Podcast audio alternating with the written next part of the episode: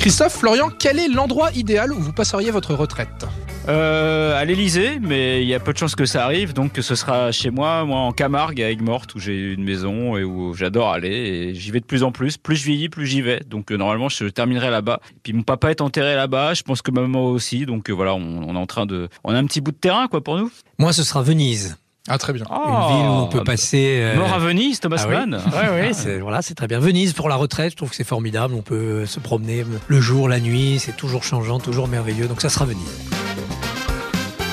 La première chose que vous allez faire une fois à la retraite. Dormir, rattraper les milliers d'heures de sommeil monde que dit j'ai en ça. retard. Moi, je vais euh, prendre mon réveil, je vais aller l'enterrer quelque part dans un jardin, voilà, euh, mettre une petite croix, il aura bien servi, il aura bien vécu, et je, voilà, je ne veux plus jamais le voir de ma vie.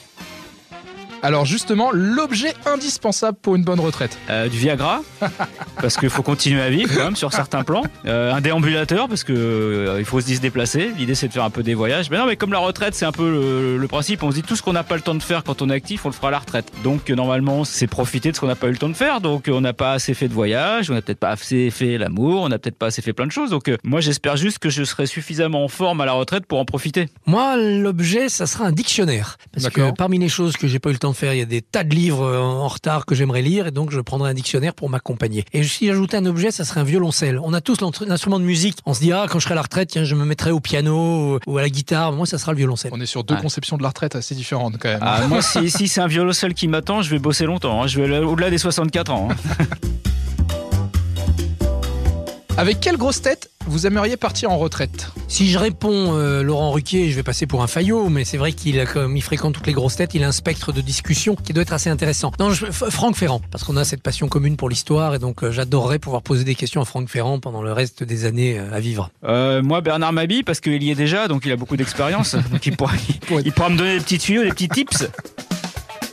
Le plus beau cadeau de retraite qu'on pourrait vous faire et à l'inverse le pire, ce serait quoi Le plus beau, moi, ça serait une voiture, une belle voiture, deux places, un cabriolet, genre pour euh, voilà pouvoir aller quand je veux, où je veux, euh, en étant indépendant et pas faire trop vieux, quoi. Euh, moi, le plus beau cadeau de retraite qu'on pourrait m'offrir, c'est une place en loge à vie au Parc des Princes. Comme ça, je continuerai à aller voir mon, mon petit PSG. hein. Je me souviens, c'était bien euh, du temps du Qatar, on se plaignait, mais enfin, on avait quand même des putains de joueurs. hein, Parce que maintenant, ça a quand même bien baissé. Non, voilà. Et le pire, euh, pour moi, euh, un maillot de bain. Je déteste aller à la mer, aller à la piscine, ça me- ça m'ennuie. Donc euh, si on m'offre un maillot de bain, genre euh, va à la plage, non. Euh, moi, le pire, ce sera une canne et un dentier. Ça, ça voudra dire aussi que j'ai d'autres soucis. voilà. Et alors le conseil ultime pour passer une bonne retraite Ne pas mourir, jamais. En effet. Être immortel. être encore plus dans le carpe diem parce que là pour le coup on n'a même plus d'excuses de se dire euh, j'ai pas le temps d'eux on a et, que du ça coup, et du coup, déterrer son réveil pour le mettre à 6 heures du matin pour profiter de chaque instant. exactement Jésus a eu sa résurrection mon réveil matin également Pantoufle ou claquette pour la retraite Plutôt ni l'un ni l'autre, mais si je dois choisir, quand même pantoufles. espadrille voilà les cordeuses Chaussures de montagne, moi j'aimerais bien.